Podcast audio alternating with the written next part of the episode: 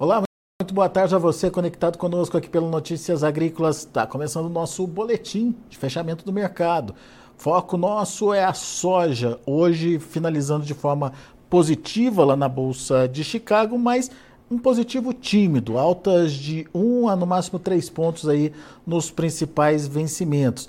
É, tem trabalhado nesse intervalo dos 12 dólares até os 12,50 e uh, por enquanto tem se mantido firme aí é, nesse intervalo. Mas qual é a tendência? Tem viés aí para a soja? O que, que, a gente pode esperar em termos de fatores é, de precificação? São positivos? São negativos? Enfim, tudo isso a gente discute agora com o Ronaldo Fernandes, lá da Royal Rural. Está aqui já o Ronaldo com a gente no vídeo. Seja bem-vindo, meu amigo. Obrigado por estar tá, é, aqui com a gente mais uma vez, nos ajudando a entender a dinâmica de precificação aí do pre, da, da soja, né? E uh, a gente percebe, Ronaldo, que a gente tem aí uh, um momento interessante de análise da soja, principalmente porque nas últimas semanas ela perdeu bastante, mas parece que encontrou um porto seguro ali nesse intervalo dos 12 e 12,50. É, o que, que você entende é, que pode acontecer com o mercado a partir de agora? Quais são os fatores e principalmente qual é o viés de Chicago nesse momento? Olá, Alex, obrigado pelo espaço aqui de novo. Hoje não foi positivo para a soja em Chicago, é, mas foi positivo para o preço da soja como um todo, porque a gente não teve um prêmio movimentando muito ao longo do dia. É, e a gente teve um positivaço para o dólar, né? mais de 1% de alta. Olhando aí para esse suporte de 12, eu sinceramente eu não acredito que ele venha muito abaixo disso. E caso Chicago venha abaixo de 12, a gente acha que é para voltar logo. Então a gente acha que ele já está meio que precificado. Tem pressão de baixa pela frente, olhar para Chicago, não falar para o preço da soja como a composição, tem, tem pressão de baixa ainda pela frente.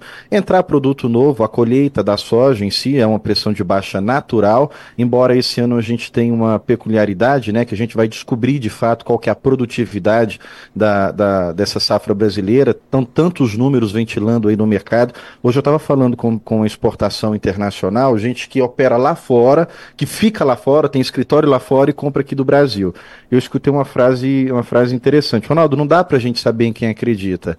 É, a Conab tem um número, o SDA tem outro número, mas quando você fala com as consultorias privadas, que no Brasil as consultorias têm uma credibilidade muito grande para o mercado internacional, cada um ventila um número e é, rodou muito lá fora o número da ProSoja, de 135 milhões de toneladas. Então o comprador internacional, ele de fato entra agora literalmente no modo de espera de prova dos nove, para saber o que, que realmente vai sair dos campos. O nosso número aqui da Royal Rural são menos de 145 milhões de toneladas. A gente não está é, em tanta linha assim com a ProSoja de falar em 135, mas eu também não me surpreenderia, porque foi um ano que sofreu muito. Mas o comprador internacional está em modo de espera. Então, voltando, tem pressão de baixa para a soja? Tem. A própria colheita Uh, produto novo entrando no mercado faz uma pressão de baixa. A se olhar para o nosso principal comprador, que é a China, está num momento muito frágil da sua economia, não consegue sair da deflação, estava em menos 0%, menos 0,5% de deflação, agora está em menos 0,3%. E aí, Alex, já puxando um pouquinho para essa situação do dólar, é, falando de China, uma das razões da alta do dólar hoje foi uma das falas do ministro chinês lá no, no fórum de Davos, ou Davos, na Suíça, antecipando o PIB da China. O mercado tinha uma projeção que a China ia fechar com um crescimento de PIB de 5,3%. Ele adiantou: olha, a gente vai crescer. Essa divulgação ia ser agora de madrugada, de terça para quarta-feira. Ele adiantou isso: não, o nosso crescimento é 5,2%, junto com algumas declarações do Banco Central da Europa, fazem o dólar subir. Mas peraí, o mercado esperava 5,3, ele anunciou de forma antecipada 5,2. Por que, que isso desagradou o mercado? A meta da China era 5%. É, é, essa diferença tão pequena desagradou tanto a ponto de fazer o dólar subir 1%? Desagradou, porque se você tirar os anos de pandemia, esse crescimento da China é o menor desde 1990. Então a China ela está dando cada mês que passa sinais de que a sua recuperação vai ser muito lenta, que ela já está numa deflação, que é um encolhimento oficial que não consegue sair dele, e a China é o nosso principal comprador. Mais uma pressão de baixa para commodities, sobretudo para soja. Tudo que a China compra, se ela não está bem das pernas, não consegue sofrer uma pressão de alta. Outro fator que entra para a baixa da soja no período curto. Em março, agora, a gente tem o um relatório de intenção de plantio dos Estados Unidos. E o que se especula é que uh, eles, vão, eles vão reduzir a área de milho para aumentar a área de soja mais uma pressão de baixa para a soja.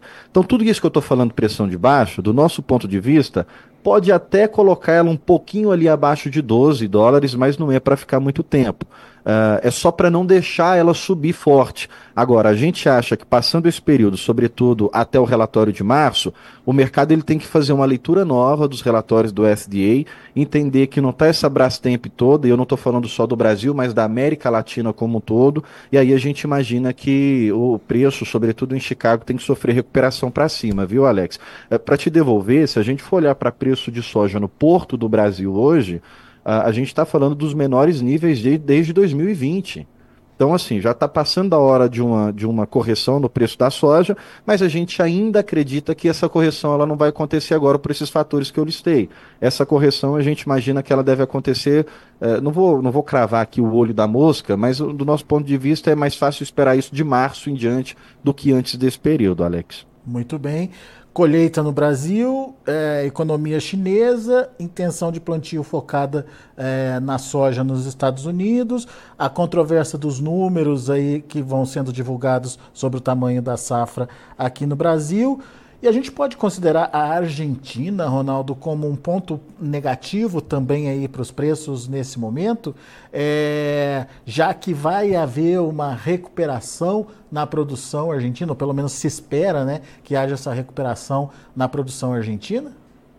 Essa eu acho que é a maior controvérsia do mercado. A gente até preparou um gráfico, Alex, que é a forma que o mercado lá fora está enxergando a produção na, na, na América Latina. É, isso a gente acha que é o maior engano do SDA. Eles colocaram o seguinte, até se vocês tiverem esse gráfico e puder Já colocar para a gente acompanhando junto, perfeito. No ano passado, você, eu vou colocar os números do SDA. Não que a gente concorde com eles, e concordando ou não, não adianta a gente discutir eles agora, é os números que o mercado tem para trabalhar, a gente tem que olhar para eles e trabalhar com eles agora. No ano passado, você pega Brasil, Paraguai e Argentina produziram juntos ali 194 milhões de toneladas. A Argentina quebrou muito, mais de, mais de 50% da sua produção comum, e o Brasil bateu recorde, com a produção muito alta. Esse ano, o FDA está colocando para o Brasil 157, para o Paraguai 10 milhões e para a Argentina 50. Ele está colocando que a América Latina vai ofertar ainda mais de soja do que ofertou no ano passado. No ano passado, esses três países, 194 milhões de toneladas. Esse ano, esses três países, 217 milhões de toneladas, tendo só uma redução pequena do que os Estados Unidos produziu de um ano para o outro. E aí que a gente vê que mora o erro, que mora o engano. Esse aumento de produção, ele está basicamente na Argentina. O Paraguai não é tão expressivo assim no aumento de produção do ano passado. A Argentina entregando pelo menos 25 milhões de toneladas a mais do que entregou no ano passado. Esse, esse, esse volume da Argentina, ele não é um volume que se pode considerar com certeza disponível para o mercado internacional.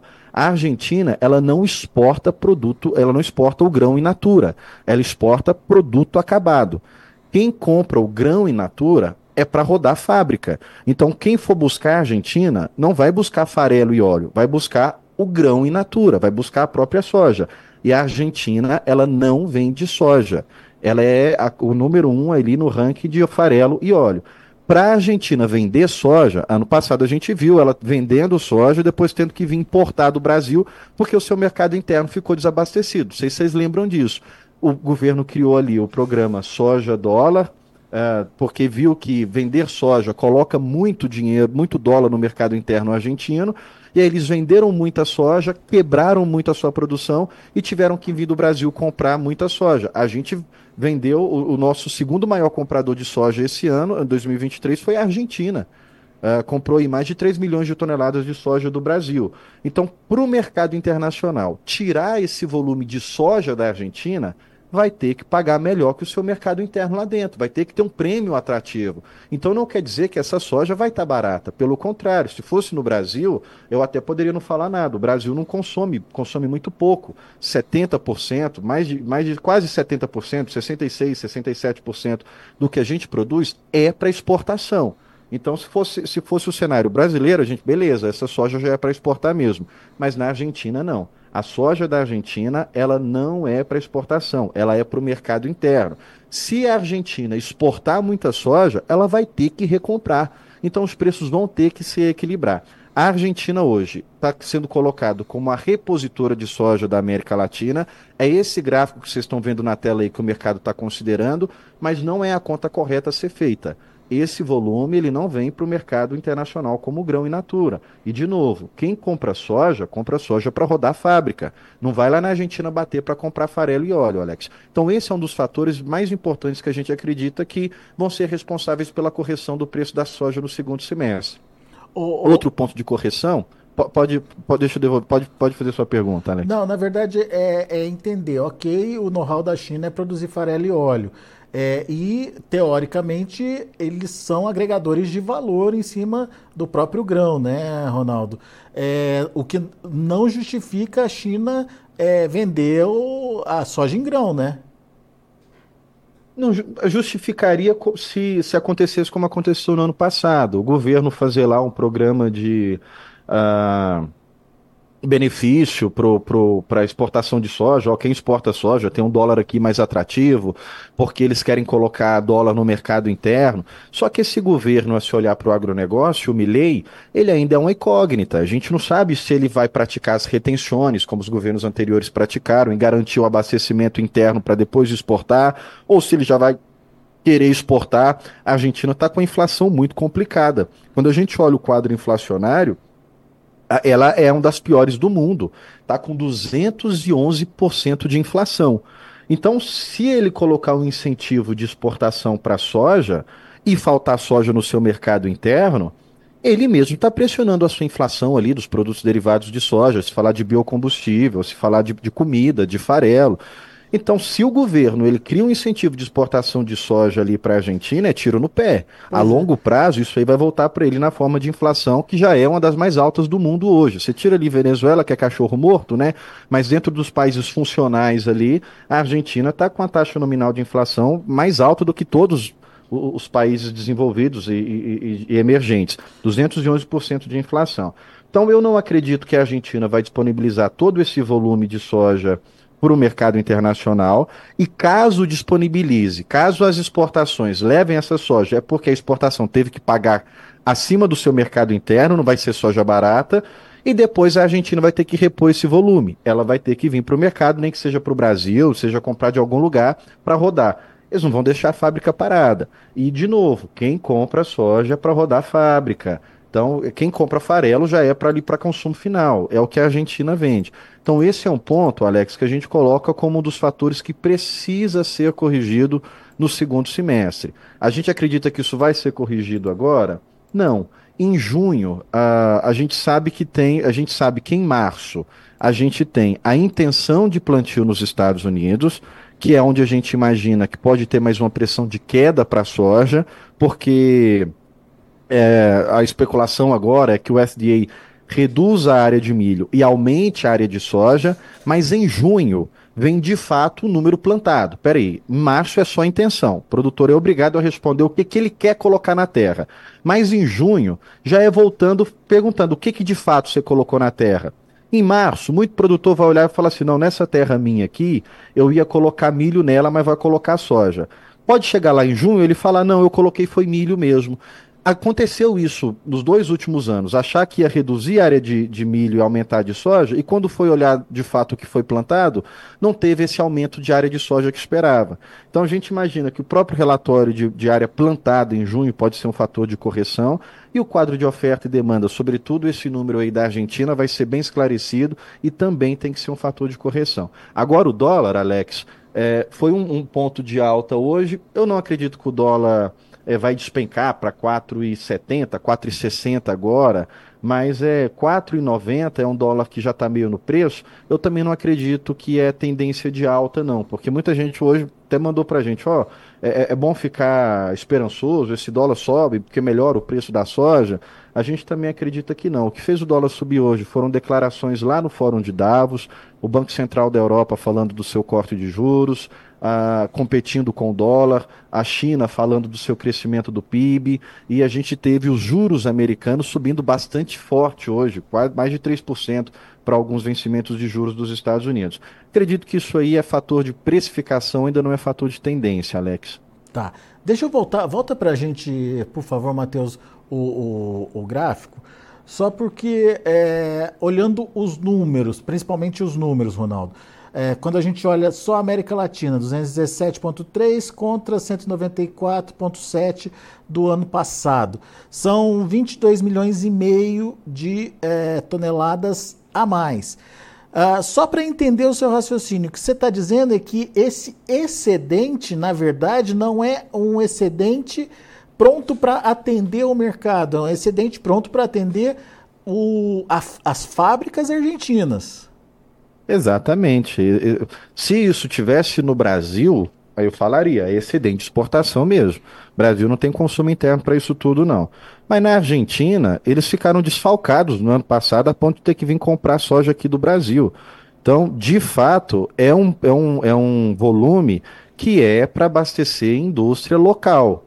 Se esse produto, se esse volume, volume for sair, ó, eu peguei o número exato aqui, a gente tem que esperar fechar janeiro, mas de eh, janeiro 24, né? Mas de janeiro 23 até dezembro 23, a Argentina precisou comprar 4 milhões de toneladas de soja do Brasil. Eles nunca compram isso. Eles, eles produzem ali para se abastecer, é, as próprias fábricas. Então, esses 23 milhões, vamos colocar redondinho, esses 23 milhões de toneladas a mais que a América Latina está produzindo é da Argentina. A Argentina usa isso para sua fábrica interna. então, é, se eles vão. E não é um produto disponível imediatamente para o mercado. Vai ter que ter briga é, para conseguir esse produto. Exatamente, vai ter que pagar melhor do que o produto, do que, do que o mercado interno lá paga. Ora, se a Argentina não tiver com os preços baixos, para que, que o preço vai cair no Brasil conforme a gente tem visto cair agora?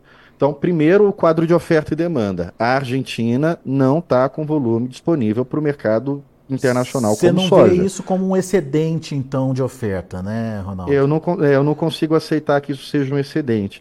Olhando para o outro lado, não é só essa situação. A gente sabe que a China ela não está bem das margens de carne, ela comprou volumes consideráveis. Acho que semana passada a gente até bateu esse papo aqui, mas até estava com saudade sua, Alex. Foi um papo que a gente trocou com o Guilherme, uh, que a, a, China ela já tinha comprado ali volumes interessantes do, dos Estados Unidos, ela vinha fazendo compras de grandes volumes dos Estados Unidos. Então, por um lado, a gente tem o nosso principal comprador que não está bem das pernas e não está muito agressivo nas compras. Então, isso também é, como, é, é, colabora para colocar os preços mais baixos. Agora, olhando para o quadro de oferta e demanda, essa oferta da Argentina não é uma oferta real. A gente não sabe o que desse volume vai ser disponibilizado para o mercado, porque a Argentina ela tem que trabalhar. Então ela vai parar a fábrica, ela vai e, e, o seguinte, se ela exportar essa soja, ela vai ter que comprar de novo. E na hora que ela volta comprando, ela faz os preços subirem. Aconteceu conosco que sempre que anunciava uma compra da Argentina do Brasil, os preços davam pico de alta, seja no prêmio ou seja em próprio Chicago. Então, uh, é por isso que a gente está muito otimista com os preços da soja para segundo semestre. Não acredito que essa correção acontece agora. Eu acho que o, mais, o maior prejudicado no preço da soja é aquele produtor que vai precisar vender na boca da colheitadeira. Não é entregar, não é aquele que fez contrato lá atrás. É aquele que não fez contrato nenhum e vai precisar vender exatamente agora. Esse, infelizmente, que não vendeu lá atrás, não fez o contrato, seja para entrega física ou seja o contrato na bolsa, esse que vai ter que entregar, a gente acredita que ele ainda pode perder mais um pouquinho de preço até, até a colheita terminar de avançar com força. Agora, aquele produtor que não for vender agora, que vai esperar, sobretudo ali para junho em diante, esse a gente acredita que pega preços mais uh, interessante, sobretudo a, a, compensar a conta do carrego, Alex. Eu sei que para muita gente, ah, o Ronaldo está falando absurdos aí, uh, mas é o que a gente acredita. E assim, eu estou colocando a minha opinião bem sincera. Não acho que sobe agora e a gente acredita que tem correções só a partir de junho, mas correções interessantes. Boa. Então, uh, a gente já entendeu que Chicago não deve mudar muito de cara, pelo menos até março. Uh, depois vai depender do que é, vier de informação da safra americana. É, a gente já entendeu que essa variação positiva do dólar de hoje não é uma tendência, mas é, pode ser considerado como uma oportunidade quando isso acontecer de novo. E uh, sobre os prêmios, que é o terceiro fator aí de formação de preços para o produtor brasileiro aqui em reais, Ronaldo. O que, que a gente pode esperar e o que, que você vê como comportamento aí dos prêmios?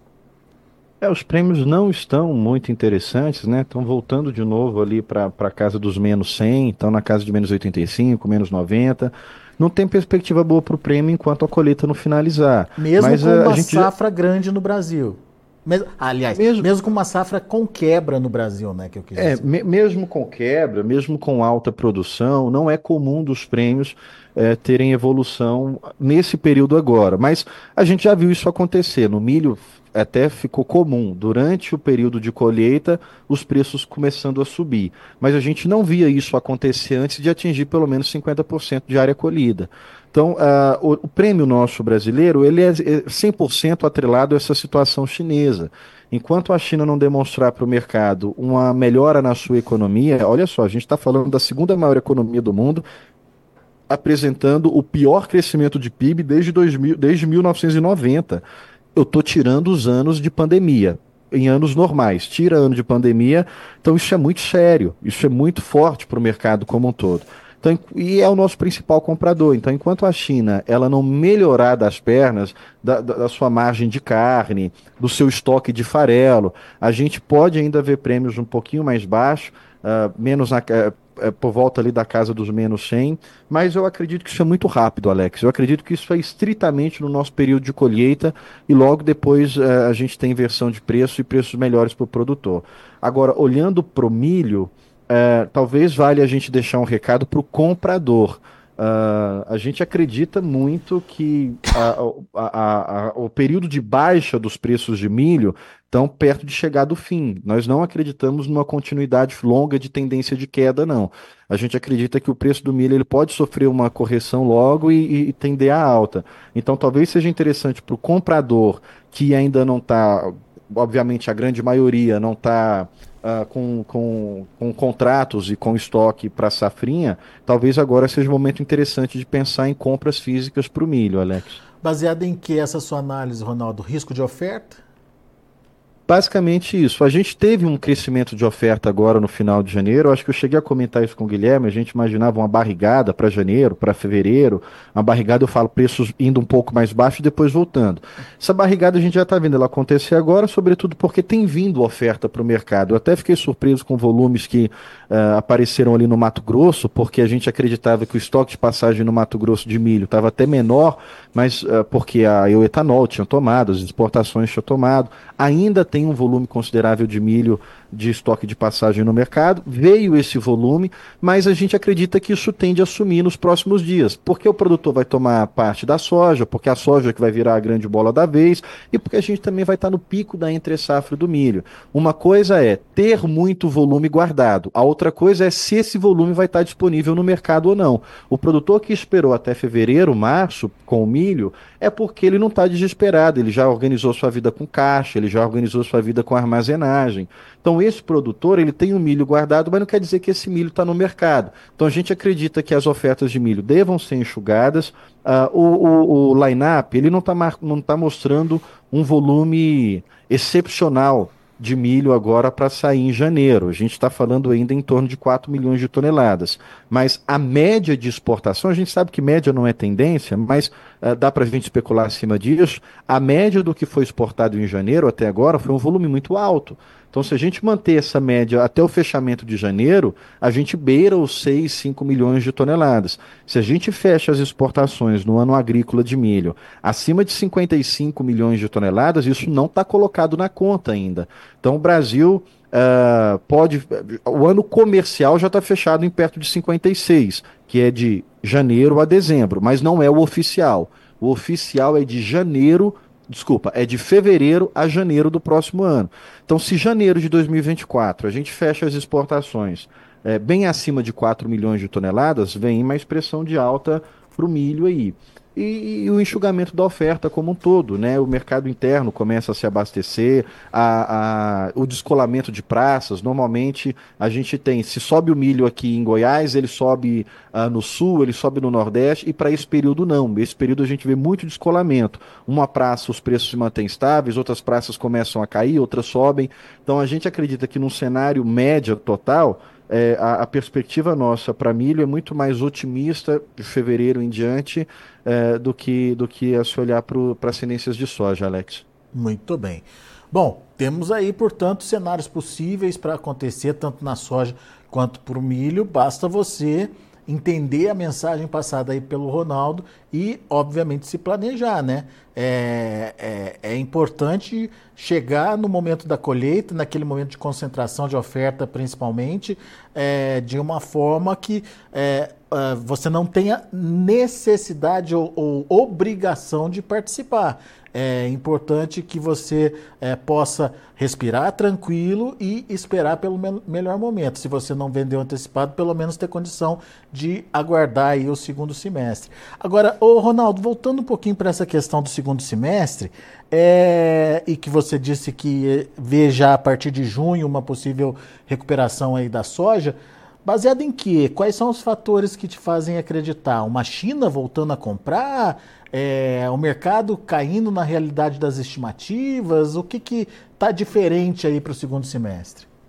Alex, só, só um ponto antes de responder a sua pergunta. Você falou China, eu lembrei, né?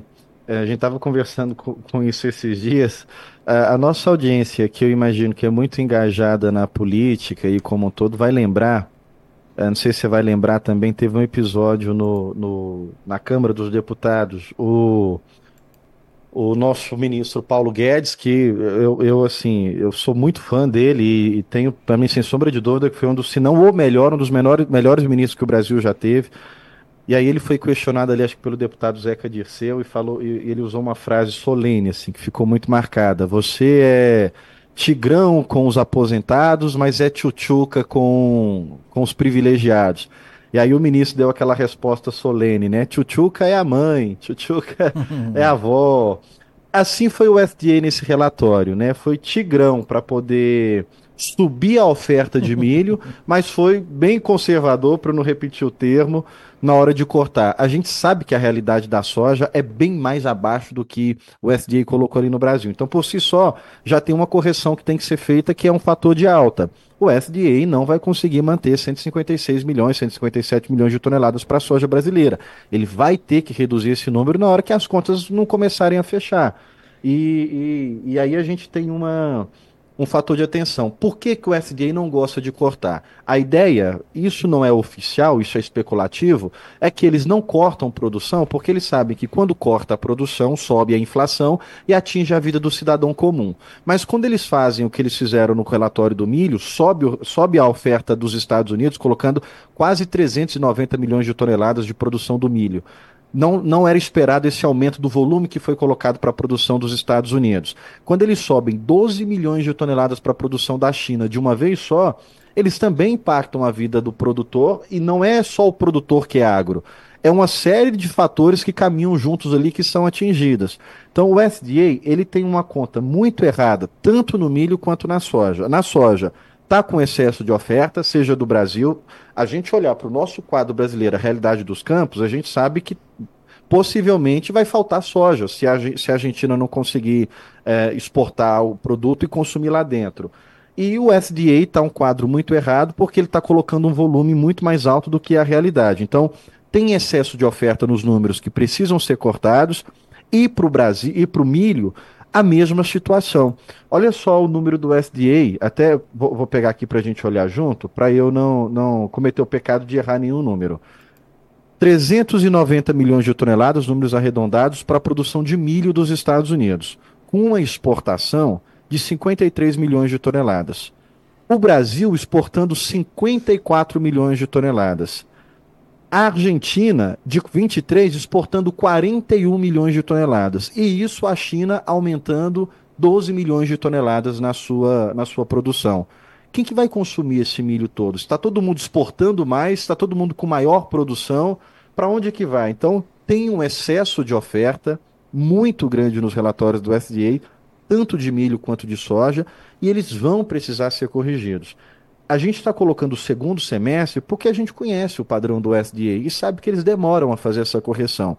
Normalmente, quem é o mais prejudicado é aquele que não tem a capacidade de armazenagem. Inclusive, várias notícias estão rodando no, no, nos noticiários internacionais, nas agências internacionais, com exatamente esse título: O Brasil não tem condição de armazenar a soja, mesmo com redução de produção, vai ter que vir para o mercado interno. Então tem aí uh, um, um, cenário orquestrado de pressão de baixa agora para o primeiro semestre. Uh, esses números estão errados, esses números não fecham a conta, eles vão precisar ser corrigidos, não tem essa disponibilidade de milho que eles estão colocando para os Estados Unidos exportar 53, o Brasil 54, a Argentina 41, com a China, a, a, própria Ucrânia também aumentando um pouco, mantendo ali, né, eles reduziram um pouquinho na Ucrânia, mas na casa de 20, de 20 milhões de toneladas, com a China ainda aumentando a sua produção. Então, tanto a soja quanto o milho vão precisar de correção nesses números oficiais do SDA e é, o preço já está ali no seu patamar baixo, que já está uh, ah, pedindo a correção. Abaixo disso, a gente já conhece muitos produtores que têm a capacidade de rodar o um negócio com dinheiro próprio, sem necessidade de venda, ou de ir lá e pegar um empréstimo, o mercado trava. E aí o mercado trava, a correção ela tem que vir imediata, Alex. Muito bem. Tá aí, análise precisa do Ronaldo Fernandes lá da Royal Rural para você que está nos ouvindo, produtor rural, está preocupado aí com a situação, eh, não é para menos, né? Principalmente aqueles que estão sofrendo na pele aí as perdas por conta do clima, é, a preocupação é, é, dobrada, a gente imagina, e ao mesmo tempo ver essa pressão negativa nos preços acontecendo. Então é, temos, temos aí ainda uma tendência de pressão nos preços, mas o mercado vai chegar na realidade dele, né, Ronaldo? No final das contas, é, a verdade, vamos dizer assim, vai prevalecer e é, talvez seja uma verdade com números um pouco acima do que a gente está vendo aí no mercado, certo?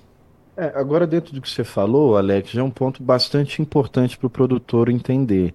Uh, quando a gente aparece aqui, eu falo analista, uh, a gente fala o mercado faz esse movimento. É quando a gente anuncia alta, a gente é pouco criticado, porque o comprador, numa grande maioria, ele anda protegido. Uh, muitos compradores, um ou outro, vai falar: não, vocês. É, é, a gente já ouviu até essa reclamação. Quando vocês começam a falar que vai subir, vocês travam o mercado, porque aí faz o psicológico do produtor, ele segura o produto, não vende. Aí a gente está tendo que comprar papel. Fala, olha, primeiro que nós não temos poder nenhum de segurar. Eu, aqui na Royal, por exemplo, a gente não tem esse poder nenhum, e eu não, eu não acredito que exista consultoria que tenha, de travar o mercado, de fazer o mercado rodar. A gente não, tem, não, faz, não faz essa influência que possa se colocar. E o comprador, se ele não consumir o físico, ele vai lá e compra papel e depois ele realiza isso, o dinheiro não está perdido. A diferença é que quando a gente fala em baixa, são muito poucos produtores que fazem a sua proteção. Primeiro, o produtor rural ele tem uma, uma, um costume que é muito comum de reinvestir no próprio agronegócio. Ele não pega o dinheiro que ele ganhou e investe em outros setores, ele reinveste no próprio agronegócio. Então, como os ovos estão na mesma cesta, quando aquele setor não vai bem, ele é impactado. Então a gente bate muito nessa tecla. Faça a proteção, já que o dinheiro está concentrado num lugar só, uma grande parte dele está num lugar só anda com isso protegido. Então, quando o analista ele fala que tem uma tendência de queda ainda pela frente, ele está sendo é amigo, do, sobretudo do produtor, porque ele está dizendo para ele, olha, você tem aqui um momento de oportunidade de proteção. Porque a, aquele analista que crava só uma tendência, vai subir, vai subir, vai subir, e aí de repente o preço cai, como a gente, a gente viu acontecer agora, várias análises dizendo, ou vários produtores querendo acreditar que ia continuar o movimento de alta e não fizeram nada, hoje, se olhar para trás, se eu tivesse feito alguma coisa lá atrás, quando o pessoal vinha batendo na tecla, hoje estava tudo tranquilo. Então, quando a gente anuncia alguma tendência de alta, a gente está sendo, na verdade, é, é, querendo o melhor para você, produtor, para você que ainda não fez a sua proteção. Olha, tem uma tendência de, de baixa pela frente, faz a sua trava aqui e anda seguro. Você não quer travar 100%, protege algum volume, trabalha com média, faz 30%, 40%, 70% e, e, e sem problema, sem grilo, anda aí despreocupado. Uh, então, quando a gente antecipa o movimento, e, e, é um fato, Alex, eu não estou falando aqui uma opinião. Se você for pegar aí para trás as entrevistas que a gente fez aqui no próprio Notícias Agrícolas, quando a soja ainda, eu falei muito isso aqui na casa de 14, na casa de 13, a gente falava, faz a sua proteção. A, a gente quer ver o bem do setor como um todo, o recado final é esse. É isso aí. Boa, Ronaldo, obrigado, meu amigo, mais uma vez pela disponibilidade de estar aqui com a gente. Volte sempre. Obrigado, até a próxima, Alex. Até. Tá aí, Ronaldo Fernandes, Royal Rural, aqui com a gente, analisando o mercado é, da soja e colocando prazos, definindo aí momentos importantes e estratégicos até para tomada de decisão. Deixa eu passar para vocês os preços, como estão os negócios sendo finalizados lá na Bolsa de Chicago. Acompanhe comigo na tela, vamos lá. Março de 2024, 12 dólares e 27 centos por bushel, uma alta de 3 pontinhos. Maio, 12,38, subindo 2,75. Julho, 12,46, alta de 2,5. Agosto, 12 dólares e 34 centos por bushel, alta de 1 pontinho. Esses são os números já de fechamento do mercado. Vamos ver o milho, como fechamos com o milho hoje. Uh, milho no vermelho, março 4,43, 3,5 de baixa, maio 4,55, 3,75 de queda, julho 4,64, 4,25 de baixa, setembro 4,69, 4 pontos e meio de baixa também. E para finalizar, a gente tem o trigo. Trigo caindo um pouco mais forte. Março, 5 dólares e 82 centos por bushel, 14 de baixa. A mesma queda para maio, que fechou a 5,96. Julho, 6 dólares e 5 centos por bushel, 13,25 de queda. E o setembro, 6 dólares e 17 centos por bushel, queda de 12 pontos mais 25. São os números de fechamento do mercado lá na Bolsa de Chicago. A gente vai ficando por aqui. Agradeço muito a sua atenção e a sua audiência. Notícias agrícolas, informação agro relevante e conectada.